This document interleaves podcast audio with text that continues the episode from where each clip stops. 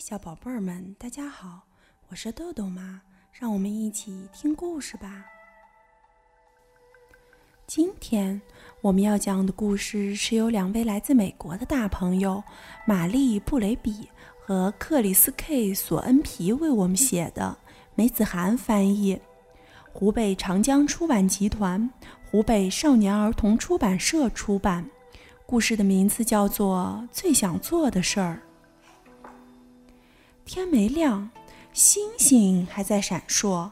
爸爸、哥哥约翰和我离开我们的小木屋，急忙上路，走出小镇去做工。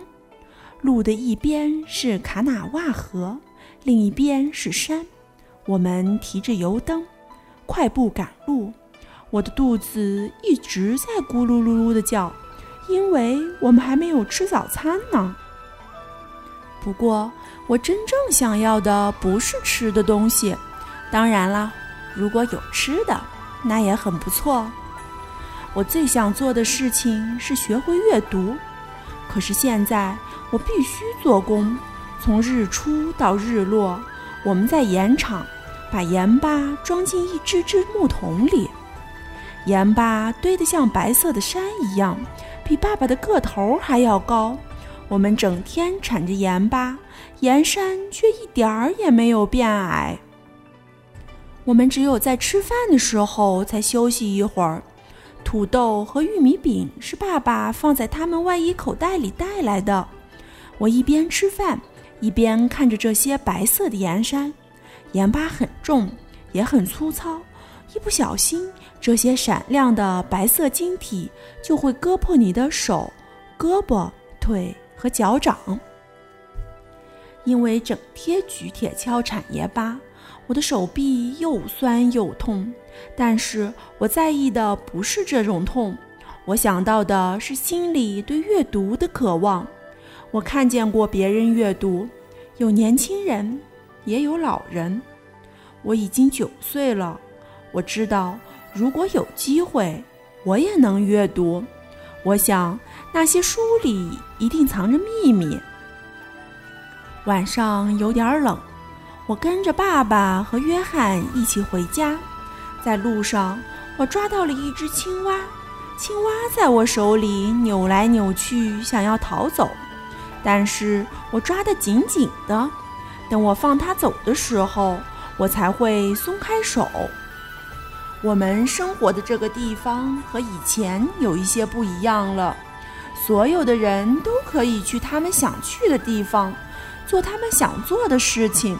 我想学会阅读，这个想法就像鱼一样，在我的脑子里自由地游来游去。我愿意想多久就想多久。晚上回到镇上，矿工们、船夫们、樵夫们。铜匠们都围坐在角落里，他们和我一样疲惫，可是却一直说个没完。我看见一个人在大声地朗读报纸，顿时我所有的疑虑都消失得无影无踪。我找到了希望，那个大声朗读的人和我一样，他的皮肤也是棕色的。我在这个人身上看到了我的未来。我看到他的视线在报纸上移动，这时我好像也能看得懂那些黑色符号的意思，好像我也能阅读，好像每个人都在听我朗读。想到这里，我紧紧握住了自己的手。我要努力成为本地最会阅读的人，小孩子们都会围着我，而我要教会他们如何阅读。但是，爸爸拍拍我的肩膀，约翰拉拉我的衬衫，说：“走吧。”他们不明白我在想什么，他们也不知道我将会成为一个什么样的人。我们匆匆忙忙地回到家里。妈妈，我一定要学会阅读。我说。妈妈握住我的手，我想他一定能感觉到。我的渴望和我的心跳一样急迫。这是一本小书，颜色像夜空一样湛蓝。一天晚上，在我们小木屋的一角，妈妈把她替人从人家洗烫的一堆里抽出来，递给了我。她没有说书是从哪里来的，她不会阅读，但是他知道这是一些被叫做字母的东西。他想，这可能是用来唱歌的，是印在纸上的一首歌。下工后，虽然肩膀还很酸痛，腿上还沾着盐巴，我仍然要看看我的书。我凝视着那些符号，想象着它们的发音。我把那些符号画在地上，猜想它们应该怎么读，表示什么意思。但是有时候，我觉得自己像一个没有腿的人，却在试着跳跃。我学习阅读的想法会溜走，我不能坚持下去实现自己的愿望。如果我能学会这件美妙的事，那该有多好啊！人们会多么尊重我啊！可是我想象不出这些符号的音调，我感觉到盐巴留下的酸痛，我觉得我的梦想正在慢慢溜走。我必须找到他，那个朗读报纸的人。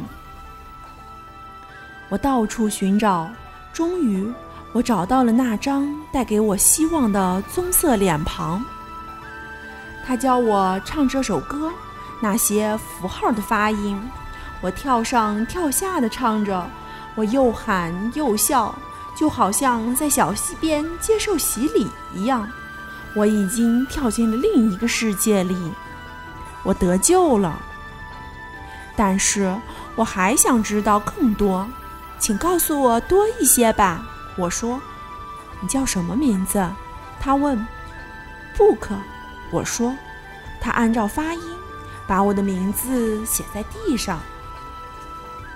我沉浸在这幅美景里，不舍得离开。我知道我能永远握住我的梦想了。好了，今天的故事就讲到这儿吧。小朋友们，别忘了让爸爸妈妈关注我们哦！一本一景一世界，拜拜。